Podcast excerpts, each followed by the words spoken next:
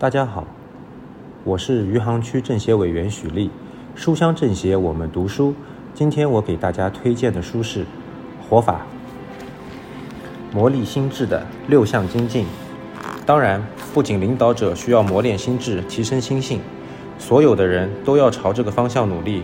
不仅要机敏，而且要正直；不仅要提高能力，而且要塑造人格。甚至可以说，这就是人生的目的和意义所在。我们的人生无非就是提升人性、提升心智的过程。那么，所谓提升心智究竟是怎么回事呢？这不难，这并不是只要到达参悟的境界。我想，带着比呱呱落地时稍稍美好的心灵告别人世，这就够了。死亡时的灵魂比出生时略有进步，就是心灵烧经磨练的状态，抑制自我放纵的情感，让心灵宁静，让关爱之心萌芽，让利他之心滋长，哪怕是一点点。让我们与生俱来的灵魂向美好的方向变化，这就是我们人生的目的。诚然，相对于浩瀚宇宙的历史长河，我们的人生不过是一闪而过。但正因如此，在我们稍纵即逝的人生中，我们的灵魂在终结时的价值必须高于降生时的价值，这才是我们生存的意义和目的。这是我的人生观。进一步说，朝这个方向努力的过程。本身就体现了人的高贵，就揭示了人生的本质。饱尝痛痛苦、悲伤、烦恼，一边挣扎，一边又感受生命的喜悦和乐趣，体味人生的幸福。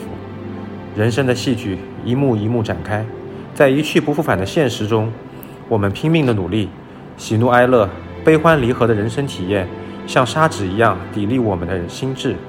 人生谢幕时的灵魂，只要比开幕之初高上一点点。我们就算活出了价值，就算不虚此生，那么，怎样才能磨练心智、净化心灵呢？方法途径各种各样，好比登上山顶，可从三百六十度任何一个方向出发，有无数条路径。我从自己经验中归纳出如下六项精进，作为磨练心智的指针，我认为十分重要，并向周围的人介绍：一、付出不亚于任何人的努力，努力钻研比谁都刻苦。而且锲而不舍，持续不断，精益求精。有闲工夫发牢骚，不如进前进一步，哪怕只是一寸，努力向上提升。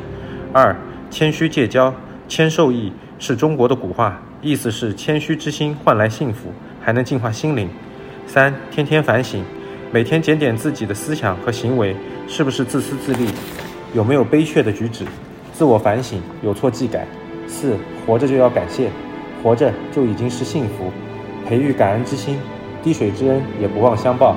五积善行，思思利他，积善之家必有余庆。行善利他，言行之间留意关爱别人，行善积德有好报。六不要有感性的烦恼，不要老是愤愤不平，不要让忧愁支配自己的情绪，不要烦恼焦躁，为此要全力以赴，全神贯注投入工作，以免事后懊悔。我经常将这六项精进挂在嘴上，提醒自己实行。